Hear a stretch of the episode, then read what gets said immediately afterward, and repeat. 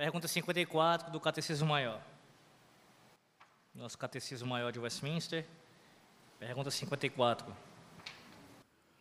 Ele a pergunta, os irmãos leem a resposta. Pergunta 54 do Catecismo diz assim: Como Cristo é exaltado ao sentar-se à destra de Deus? Resposta.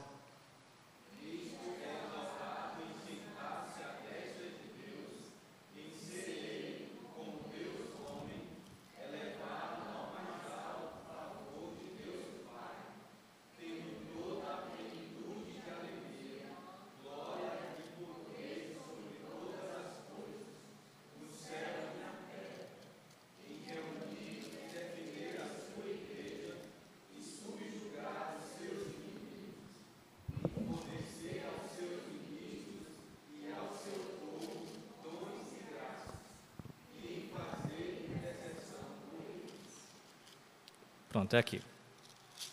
Irmãos, nós, na nossa última doutrina aqui, abordamos a questão da exaltação do Senhor quanto à sua ascensão e ali terminamos esse assunto. É, me foi perguntado algo sobre a questão da, das mortes, ou no caso das, das ascensões, das trasladações de, de Enoque e de Elias. Deixe-me fazer um comentário bem breve sobre isso, bem breve, tá? Não sei se eu fui tão claro naquele dia. Bem, ah, de fato há disputas quanto a isso, porque como é que ficaria a questão se ambos não experimentaram a morte? O que aconteceu com os seus corpos? Alguns entendem que há quem defenda isso mesmo na teologia, que os seus corpos foram imediatamente glorificados e estão nos céus. Mas eu falei aqui, e preciso ser bem claro, que eu não creio nisso porque eu entendo que essa posição ela traz muito mais problemas do que resolução para a questão. Uma vez que a Bíblia fala que o Senhor Jesus Cristo ele é a primícia dos que dormem, não apenas quanto a ser, não, não apenas quanto ao fato de ele ter ressuscitado e permanecido vivo, mas de ter adentrado aos portões celestiais com este corpo glorificado. E assim ser o primeiro homem, lembrando, ele é Deus, homem, né? O primeiro homem, aqui a ênfase na natureza humana, a entrar nos céus e ali é, permanecer em seu estado, em sua natureza humana completa, corpo e alma. Então, é, a minha fala implica a seguinte questão: que Elias, Enoque e Elias, nessa ordem, Enoque e Elias estão sim na glória com o Senhor, mas eu não creio, especialmente por essa questão, que estão com os seus corpos. Pois bem, então como é que a gente consegue chegar a esmiuçar melhor isso? A Bíblia não fala. É isso que eu quis dizer. A Bíblia não traz detalhes acerca disso, e aqui nós nos calamos. Nós não temos mais nada para falar acerca disso o que passarmos disso será especulativo. Espero que tenha ficado claro qual é a minha posição quanto a isso. Pois bem, hoje veremos a doutrina da entronização de Cristo, ou também aqui o seu assentar-se à destra do Pai. Primeiro eu quero que nós vejamos algumas provas bíblicas dessa doutrina. Como fizemos também com outras doutrinas, quero fazer com esta doutrina algumas provas bíblicas de que ela de fato é verdadeira. Primeiro eu quero que você abra lá em Mateus, a palavra de Deus, em Mateus, capítulo 26, versículo 64. Mateus 26, versículo 64. E quem encontrar pode fazer a leitura. Mateus 26, versículo 64.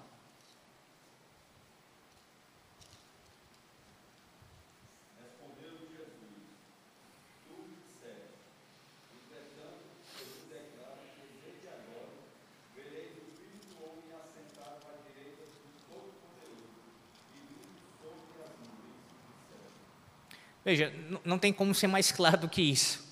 O próprio Senhor Jesus Cristo, ele afirmou isso. Ele afirmou claramente que ele se assentaria à destra de seu Pai.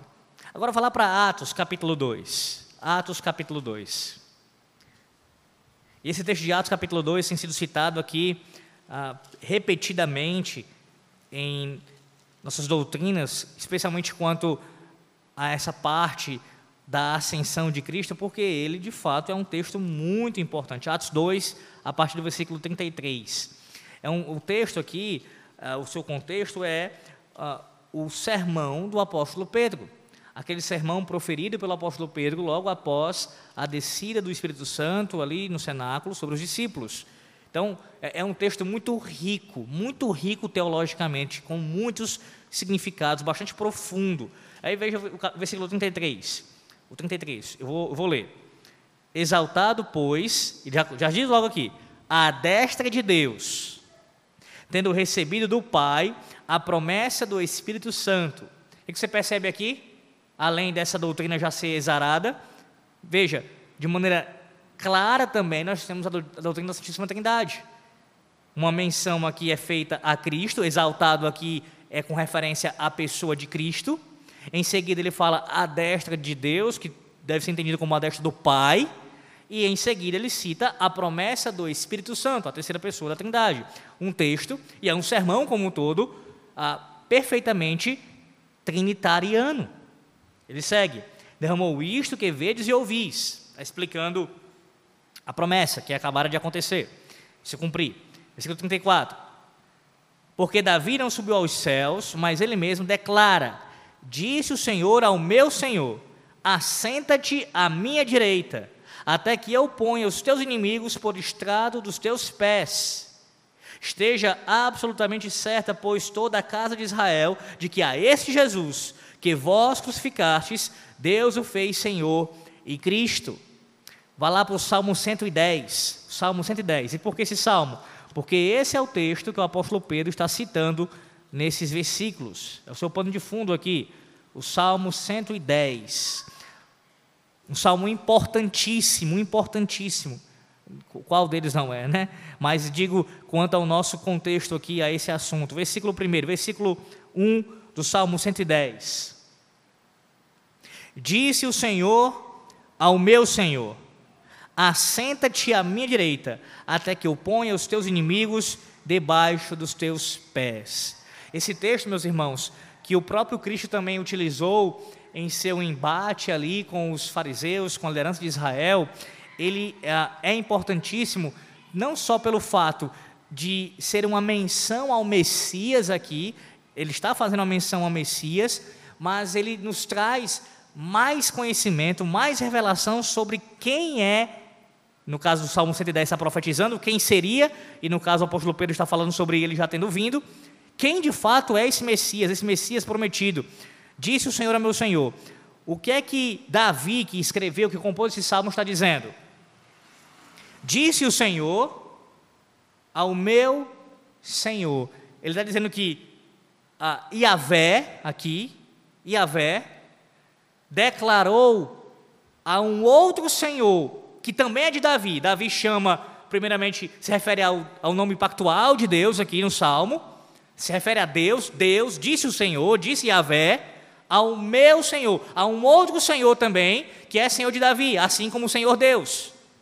E esse outro Senhor, a quem Yahvé, vou distinguir, como está no original, ele faz referência, ele faz, ah, ele eh, se dirige, disse o Senhor Yahvé, a esse Senhor que Davi está aqui citando, é a segunda pessoa da Trindade. Disse Yahvé a Adonai, disse o Senhor Deus, Pai a Cristo, a segunda pessoa da Trindade. Então, Davi está falando que o Messias que viria da sua semente, da sua descendência, seria seu descendente, ele seria o seu Senhor. O seu Senhor. O filho de Davi seria maior do que o seu pai. O seu pai. E por que é importante afirmar isso daqui, meus irmãos? Porque esse texto não é apenas uma referência à messianidade de Cristo, no caso citado pelo apóstolo Pedro lá em Atos 2, dizendo que Cristo é o Messias, o Salmo 110 profetiza sobre ele. Mas não apenas isso, ele também é Deus. Ele também é divino, ele tem natureza divina. Ele é Senhor de Davi, ele é o Senhor de toda a terra. E esse salmo fala aqui acerca da entronização de Cristo. E Pedro cita em seu sermão. Ou seja, tanto o salmo como o sermão do apóstolo Pedro também são fundamentos bíblicos aqui para esse reinado mediador do Senhor Jesus Cristo. Atos, ainda em Atos, capítulo 5, peço que você leia, quem encontrar pode ler, o versículo 31. Atos 5, 31.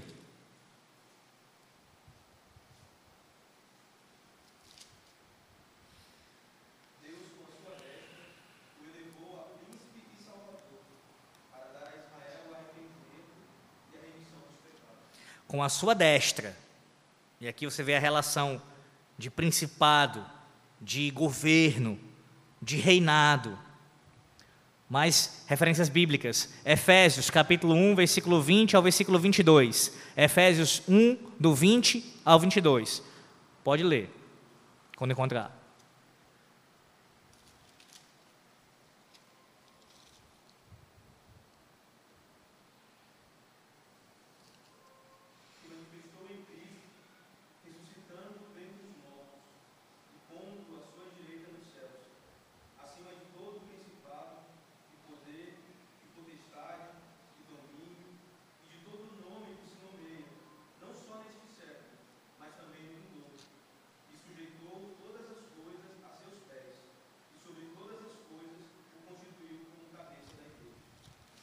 Hebreus capítulo 10, versículo 12.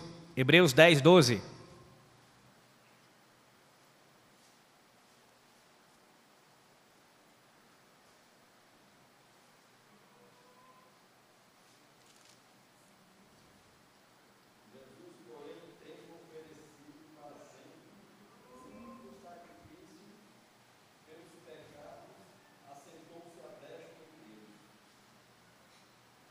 Primeira de Pedro 3, 22. Primeira de Pedro 3, 22.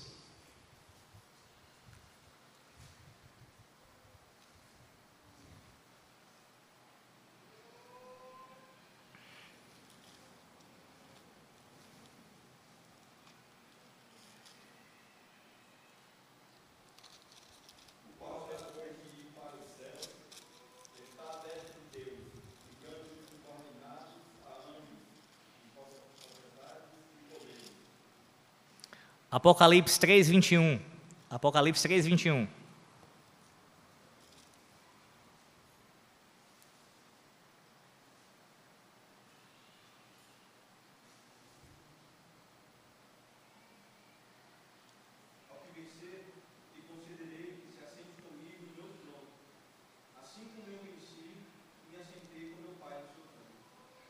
E Apocalipse 22, versículo 1. Apocalipse 22, versículo 1.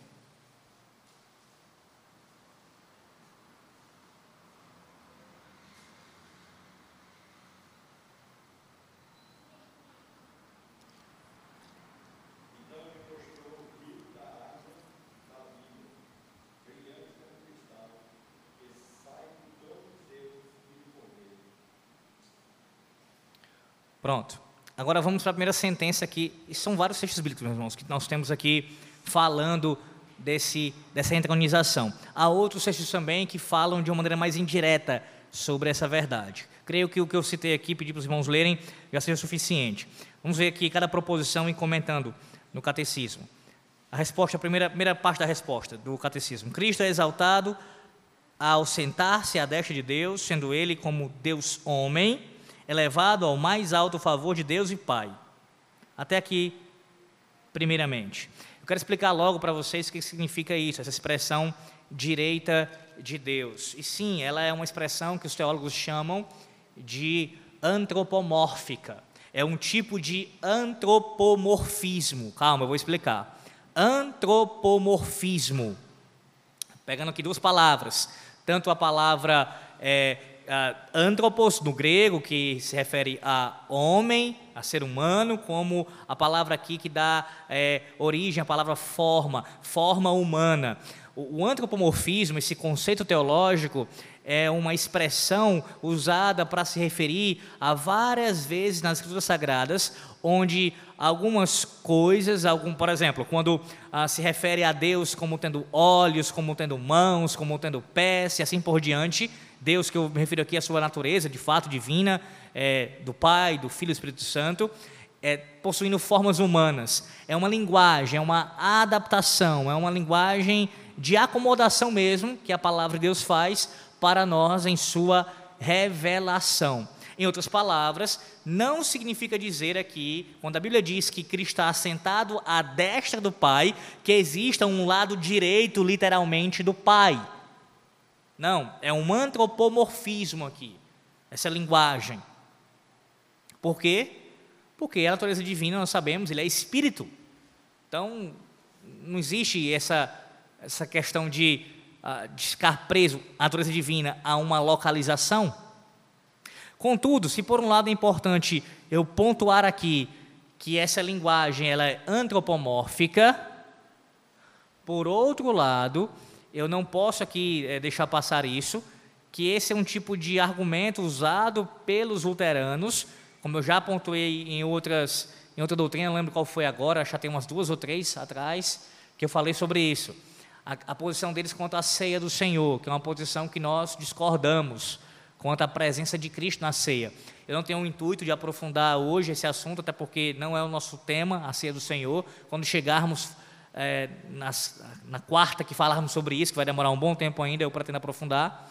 Mas por hora, apenas lembrar aos irmãos que os luteranos, eles diferem dos católicos, dos papistas, quanto a não creem que pão e vinho são transformados em corpo e sangue de Cristo. Eles não creem nisso. Todavia, eles creem sim que há uma presença literal do corpo e do sangue de Cristo na ceia do Senhor. O corpo de Cristo está presente sim, literalmente, seja ao lado, sob, a, a, a, acima, enfim, mas está presente. O corpo está presente, segundo eles, no momento da ceia do Senhor. Nós não cremos nisso, nós cremos que Cristo está presente espiritualmente.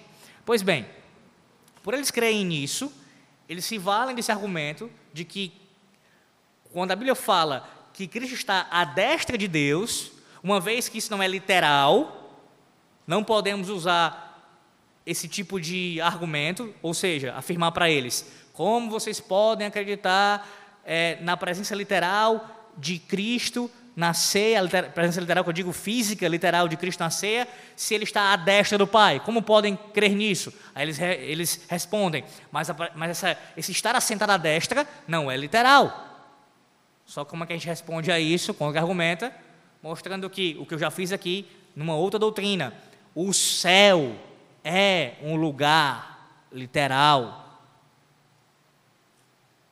Cristo está em sua natureza humana localizado. Então, nesse exato momento, Cristo está nos céus, em corpo e alma. Obviamente, ele é Deus, ele tem a natureza divina, e sua natureza divina, ela é onipresente. Mas sua natureza humana, como eu já expliquei aqui, ela não é onipresente. De tal forma que se ele aparecesse agora, aqui nesse momento, aparecesse não espiritualmente, que espiritualmente ele está presente. Se ele aparecesse aqui fisicamente, pisasse os pés aqui nessa igreja fisicamente, quem o veria? Somente nós que estamos aqui e ninguém mais. Ele não estaria pisando aqui ao mesmo tempo pisando lá em outra igreja. Eu sei que talvez você pense assim, mas Alex, como é que ficaria? Como é que fica a questão? Ele voltar em glória e todo o olho verá. Vou usar uma ilustração. O sol. Pelo menos parte do mundo, quando é dia no ocidente, todo mundo consegue ver o sol, não? Em algum sentido, em alguma medida?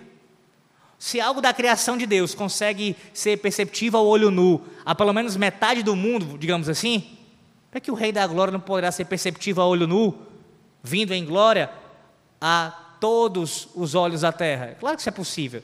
Estou falando quanto ao corpo estar presente no lugar.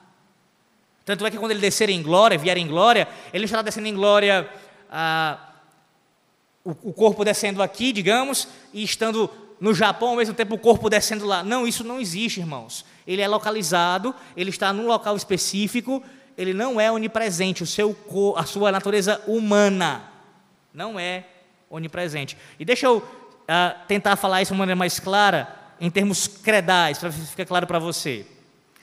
A declaração de fé, antiga declaração de fé da Calcedônia, diz assim, ó, se atente bem, declaração de fé da Calcedônia.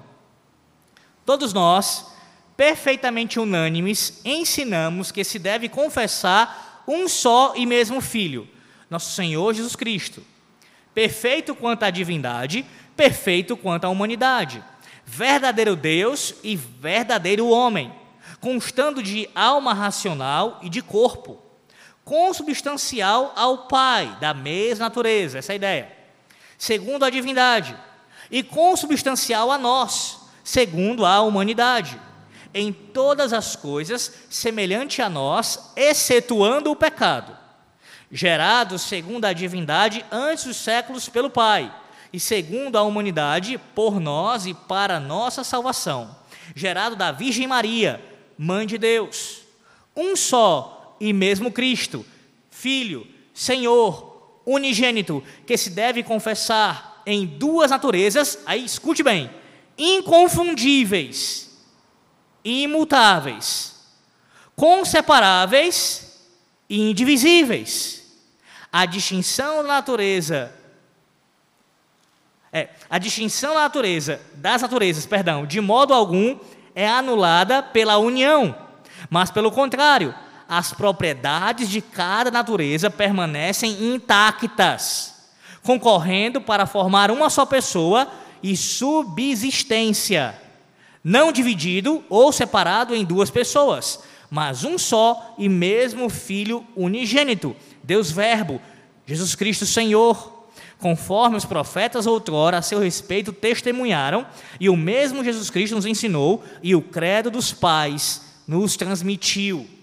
Tentando traduzir isso aqui, não sei se ficou claro para você, porque é bem clara a declaração aqui. Pois bem, Cristo é uma pessoa só, uma pessoa só, mas ele tem duas naturezas: divina, desde toda a eternidade, e humana, a partir do momento que ele encarnou. Essas duas naturezas, elas estão unidas nele, sim, mas elas não se confundem, elas não se misturam. E quando houve essa relação entre as duas naturezas, no sentido de estarem presentes nele, uma não afetou a outra. Em que sentido? Ah, quando ele se torna homem, ele passa também a ter a natureza humana. Essa natureza humana não passou a ser é, divinizada, no sentido de que de ter o atributo, por exemplo, da onipresença. Não, ela permanece sem o atributo da onipresença. Elas não são confundíveis, elas não se misturam. Nesse sentido, estão separadas, são distintas. Essa é a declaração bastante precisa dos teólogos antigos, que se reverbera em toda a história da igreja. E é importantíssimo mantermos isso firme, meus irmãos, porque ah, qualquer erro aqui, qualquer tipo de de movimento para um lado ou para o outro, podemos incorrer em graves heresias, que foi o que muitos fizeram no passado. Acabaram por dar uma ênfase maior na natureza divina ou na natureza humana e negaram uma ou a outra. Nós mantemos as duas. Ele é Deus, homem, perfeitamente, unido nele isso, mas de tal forma que isso não há confusão. Alex, mas como é que a gente explica isso?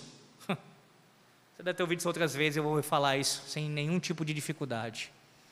Isso é mistério, meus irmãos. O mistério da encarnação.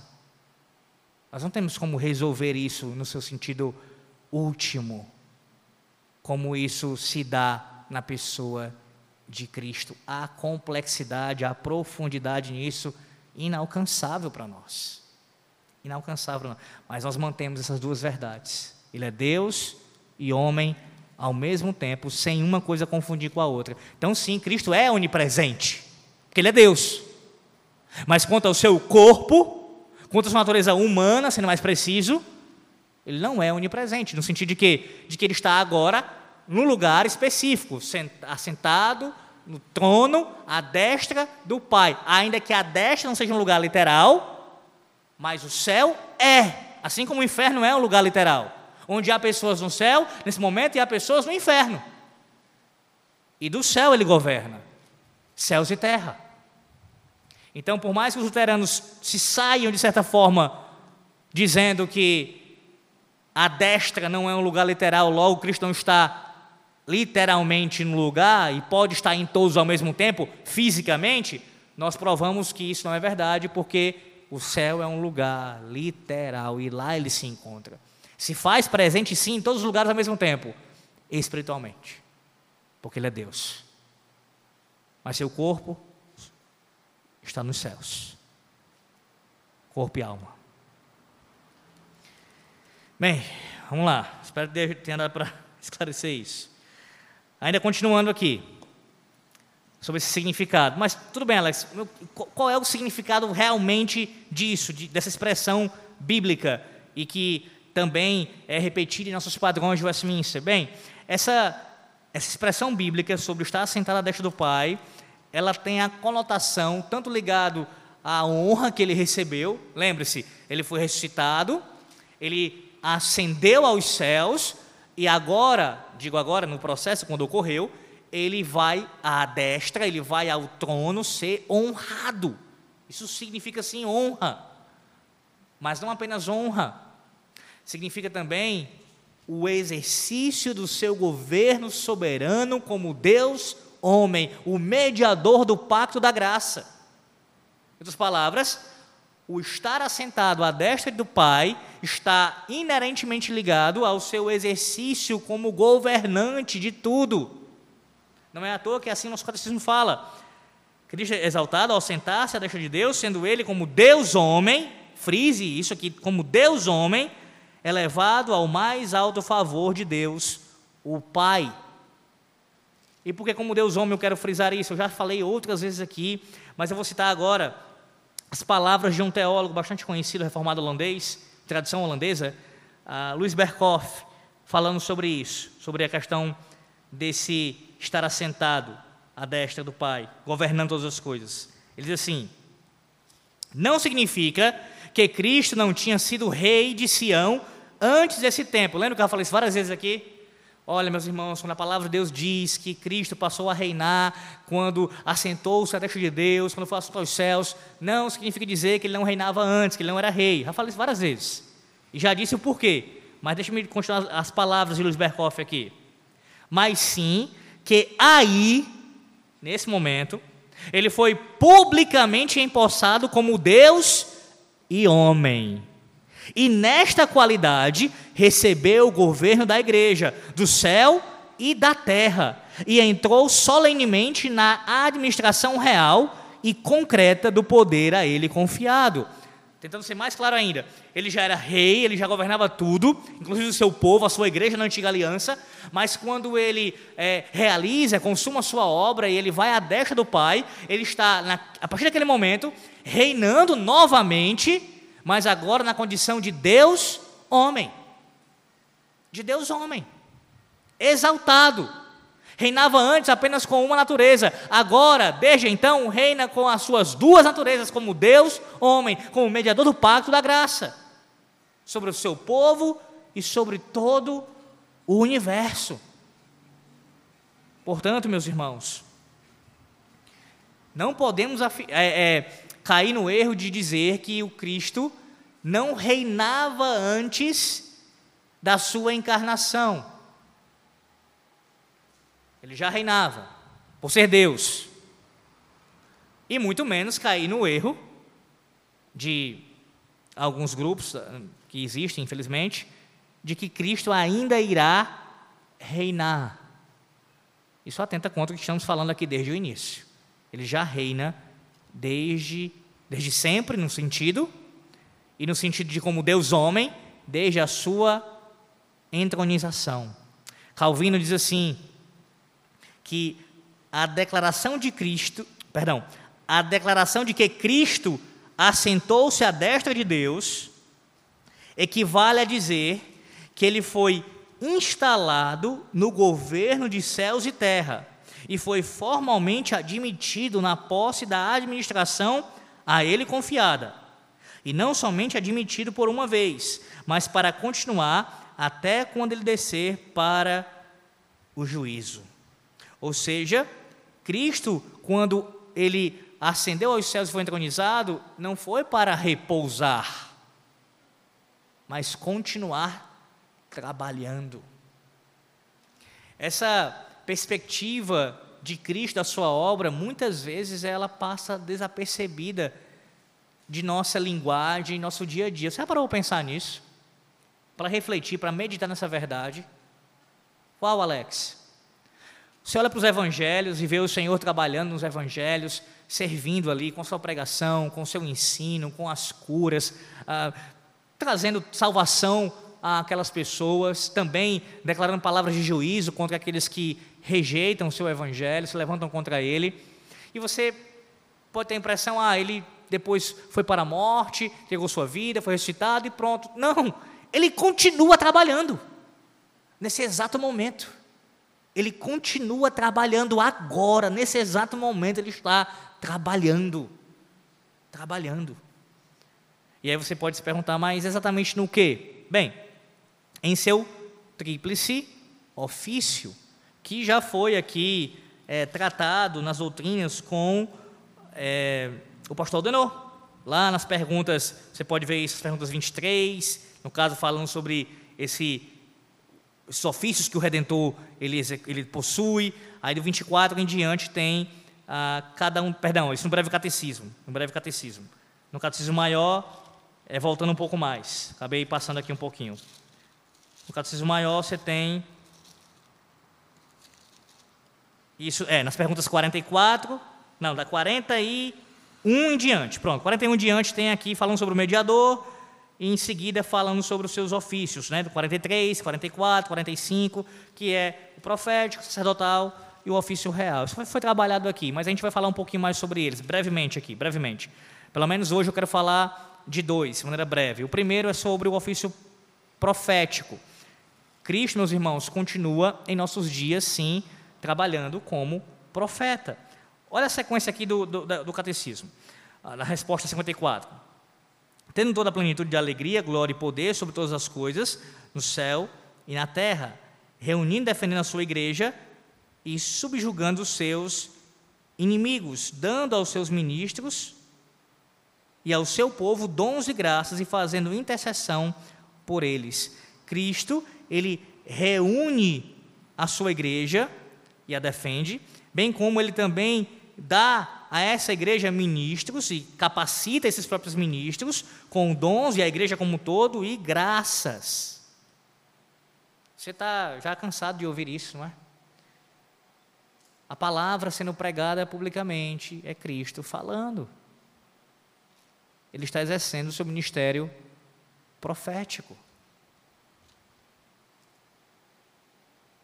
Então você não deve ficar no sentido errado do termo, admirado ou colocando uma palavra mais forte, assustado, quando do púlpito, numa pregação, ser falado algo sobre a sua vida, no sentido bem particular, bem íntimo. Isso acontece.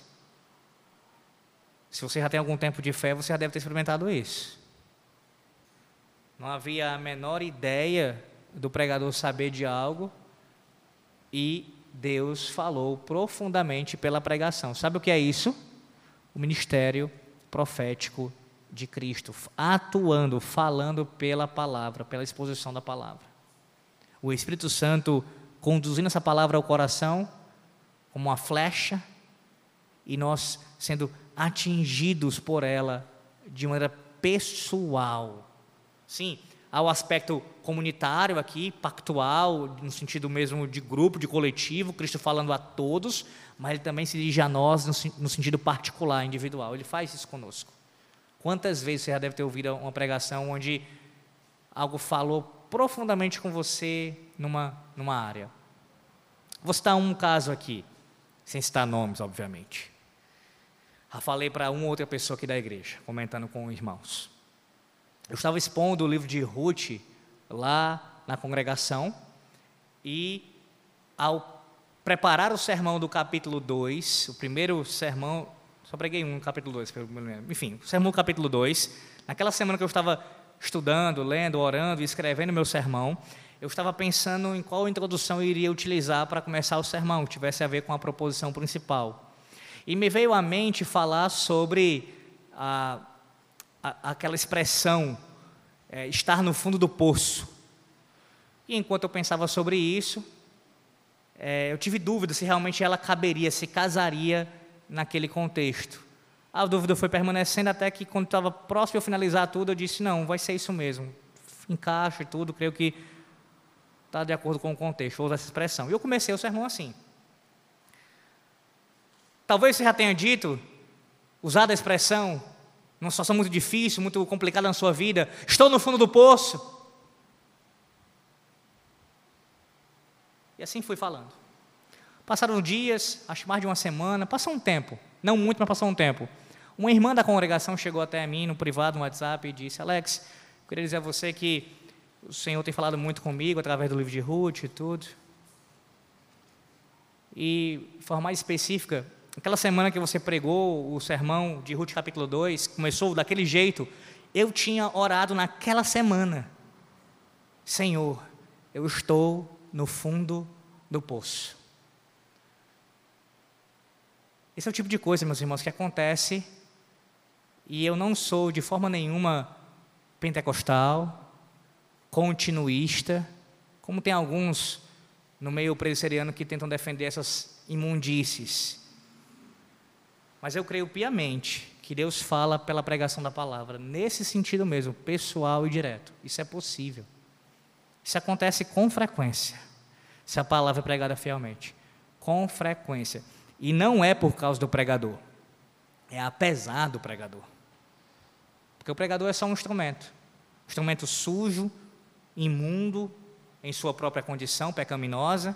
Em Cristo está purificado, mas se deixar, se tiver apartado de Cristo, tirar, né, nesse sentido, considerar apenas o pregador, é um pecador. É um pecador. Mas é um pecador redimido, obviamente.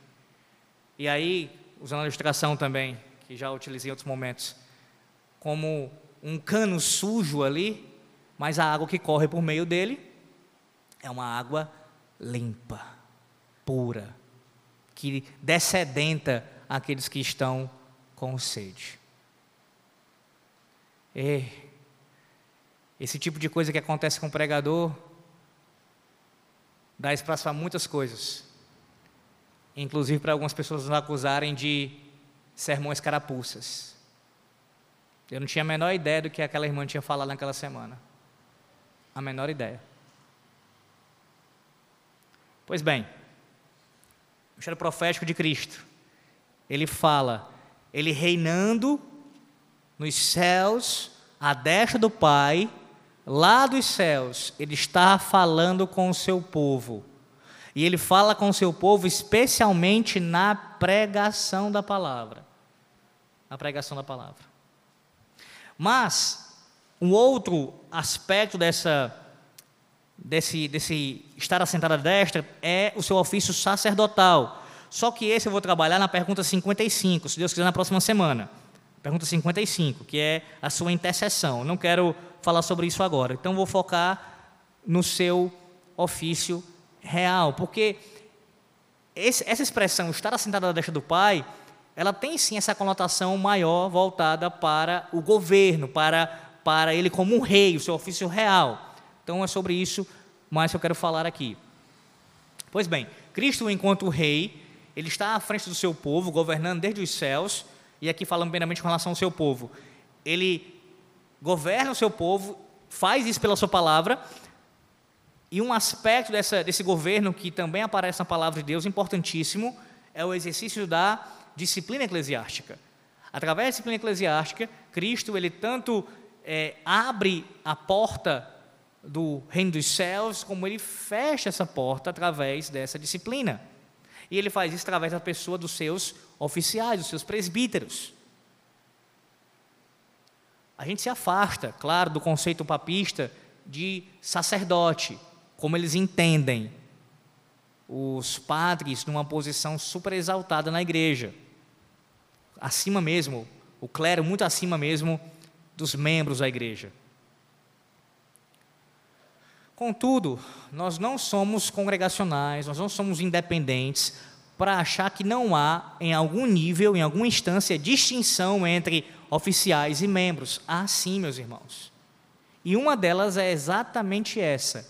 Foi na mão dos presbíteros que Cristo governa, que Cristo entregou as chaves para abrir ou fechar o reino, e é através deles que ele governa a igreja.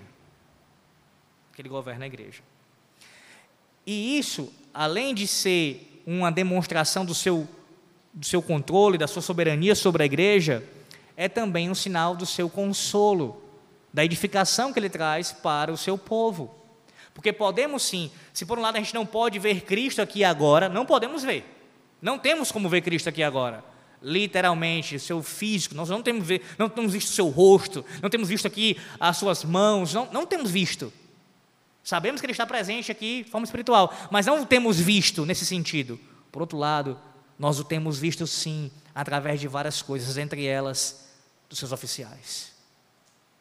A existência desses homens na igreja é uma prova, uma delas, de que Cristo está governando o seu povo.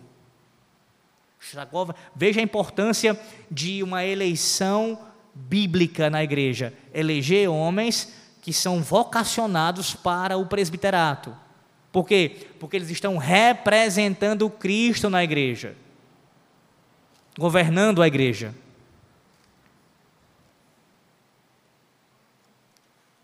Mas Cristo não apenas governa a igreja, ele governa todo o universo.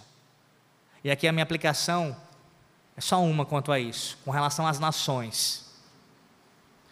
Da mesma forma como nós devemos ter homens de Deus governando a igreja, porque isso é uma demonstração do governo de Deus sobre a igreja, nós deveríamos também ter em, nossos paí em nosso país e nas nações como um todo, homens que governassem os povos pela lei do Senhor Deus, pela Sua palavra demonstrando também no exercício desse governo a justiça, a equidade, a bondade, a soberania, tudo isso de Cristo no governo, na política.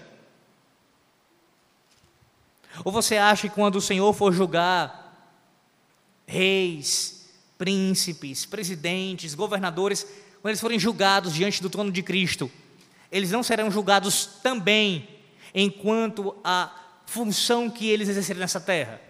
É claro que serão. Como eles governaram? Como eles atuaram em seus ofícios como governantes? Como eles assim agiram?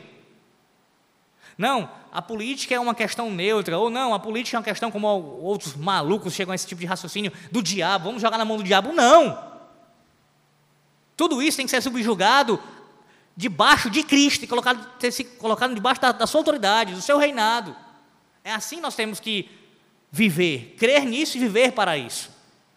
Porque Ele reina sobre tudo, sobre tudo. Cristo é o cabeça da igreja e Ele governa tudo, o Estado também. Pode ser que o Estado hoje não reconheça, é bem verdade. Mas um dia isso vai acontecer, meus irmãos. E enquanto não acontece, nós trabalhamos para isso, orando e nos empenhando para que isso aconteça o mais rápido possível. Colocando de outra forma, se nós cremos que Cristo está sentado à destra do Pai, se cremos nisso, então nós temos que ver esse reino avançar em todas as áreas. Trabalhar por isso, orar por isso e depender da sua graça, do seu poder para que ele efetue isso. Seja em nossa geração ou seja em outra, mas que ele faça isso um dia. Nós temos que crer nessas promessas, porque isso é promessa da palavra de Deus que ele fará. As nações virão a ele e se curvarão diante do seu reinado. Olha como está assentado, tem muitas implicações. Assentado no trono, à destra do Pai. Pois bem, até aqui, até aqui, basicamente até aqui. Só quero finalizar pontuando a, a questão aqui do, de defender seus inimigos. Ele faz isso na igreja quando, através dos seus oficiais, defende o seu povo em vários aspectos, mas especialmente defende o seu povo dos falsos ensinos, dos hereges ele faz isso, ele defende o seu povo. Ele também defende, ele também, perdão, ele também vai contra os seus inimigos fora da igreja. Porque há inimigos que entram na igreja, tentando difundir ali falsos ensinos, e há inimigos fora da igreja. Um exemplo disso é a perseguição. Que um, um rei, que um governante pode causar ao seu povo. E Cristo também nos defende dessas coisas. Não necessariamente evitando a perseguição. Em alguns contextos ele faz isso. Em outros, ele está conosco no meio da perseguição. E há momentos em que na história da igreja você vai ter ah, pessoas sofrendo perseguição pela sua fé e morrendo por causa disso. E Cristo ainda assim está sendo glorificado, dando testemunho o, aquele, o seu povo da fé verdadeira. E ele não está deixando de defendê-los. Por quê? Porque mesmo que alguém experimente a morte nessa terra aqui, venha a morrer por causa da fé cristã, eles estão seguros na pessoa e pela obra de Cristo. Então sempre ele está defendendo o seu povo, sempre, sempre. Ainda que as maneiras quanto essa defesa acontecer difiram, mas ele está nos defendendo o tempo todo, o tempo todo, dentro do contexto eclesiástico e fora do contexto eclesiástico. Por quê? Porque ele reina. Ele reina. Agora já, nesse exato momento, ele reina. Que consolo para nós essa noite. Quando você olha para os governantes desse país, quando você olha para as decisões arbitrárias, imundas, ímpias e diabólicas que ah, governantes, que o judiciário, que tantos outros de autoridade no nosso país tomam nessa nação. Que consolo. É algo que indigna, que nos faz clamar, que nos faz ficar irados mesmo, mas você deve lembrar: Cristo está reinando agora. E cada um desses irão responder diante dele porque não estão governando, não estão legislando, não estão julgando pela causa do rei. A maioria deles estão se opondo ao rei. E o rei irá cobrá-los. E a ira desse Cristo, desse rei, ela não pode ser aplacada. Diferente de Assuero, lembra do sermão de domingo? A única forma de aplacar a ira de Deus é se curvando ao seu ungido. Se você não se curvar, a ira não pode ser aplacada. A ira é implacável. A própria morte do indivíduo não fará a sua expiação pelos seus pecados. Ele será condenado eternamente a viver em desgraça, em miséria diante de Deus. No caso, sem a sua presença, sem a sua sem ter a visão beatífica do Senhor, sem ter a sua presença graciosa, apenas sua presença irada. Nisso a gente descansa nessa noite, meus irmãos. Cristo reina e nós reinamos junto com Ele. Amém.